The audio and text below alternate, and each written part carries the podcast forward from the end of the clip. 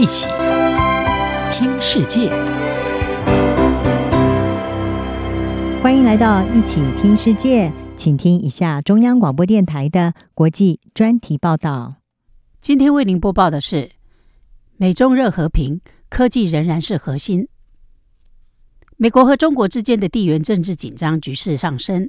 这两个世界最大经济体正迅速脱钩。美国领导人视中国为最大的长期挑战者。然而，这两个合计占全球产出约百分之四十的经济体，在许多方面仍然是不可或缺的合作伙伴，相互买卖重要产品，为对方的企业提供融资，民众往来频繁。包括晶片制造商美光科技在内的其他美国科技公司，已经感受到中国方面的愤怒，他们的产品被从关键基础设施中移除。在传出北京禁止国家官员使用美国苹果的手机后，苹果九月的股价市值下跌了两千亿美元。这是美国封杀华为产品以及禁止向中国出口尖端晶片后，中国所采取的部分报复行动。然而，研究趋势发展，却发现不同的画面。去年，两国之间的整体贸易创下历史新高，美国对中国的直接投资也是如此。与冷战时期在各自经济孤岛中运作的美国和苏联不同，美国和中国的经济仍然错综复杂的交织在一起，尤其是在科技方面。专家认为，与其说美中关系的现状是一场新冷战，不如说是一种热和平。双方互动的强度以激烈的言语指责作为标志，但同时贸易、投资和旅游也不断升温。至少就目前而言，美国和中国之间的热和平。更多的是相互确保合作的好处，而不是相互毁灭。尽管双方激烈言辞交锋，但经济共生仍然强劲，这使美国和中国的消费者都受益。美国和中国的公开脱钩始于二零一八年，当时的总统川普对美国关键零件的出口施加限制，并对选择性的中国进口产品征收关税。尽管美国前后两任总统之间存在对抗。但川普的继任者拜登加码这种做法。然而，根据美国经济分析局的数据，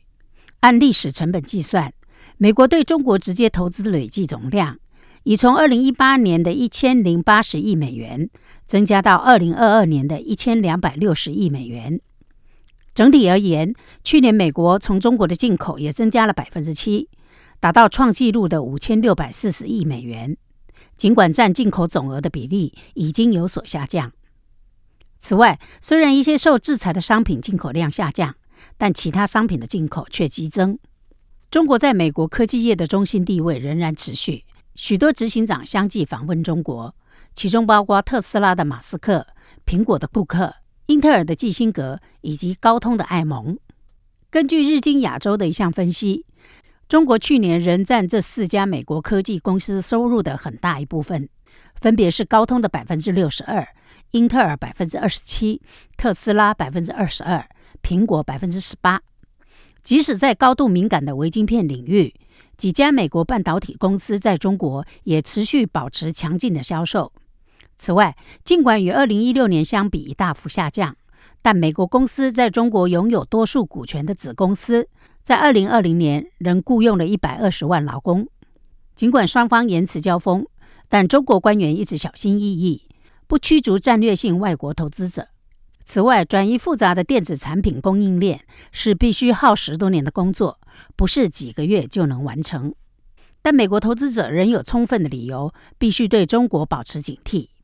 中国经济正经历几十年来最艰难的时期，制造业的成本迅速上升。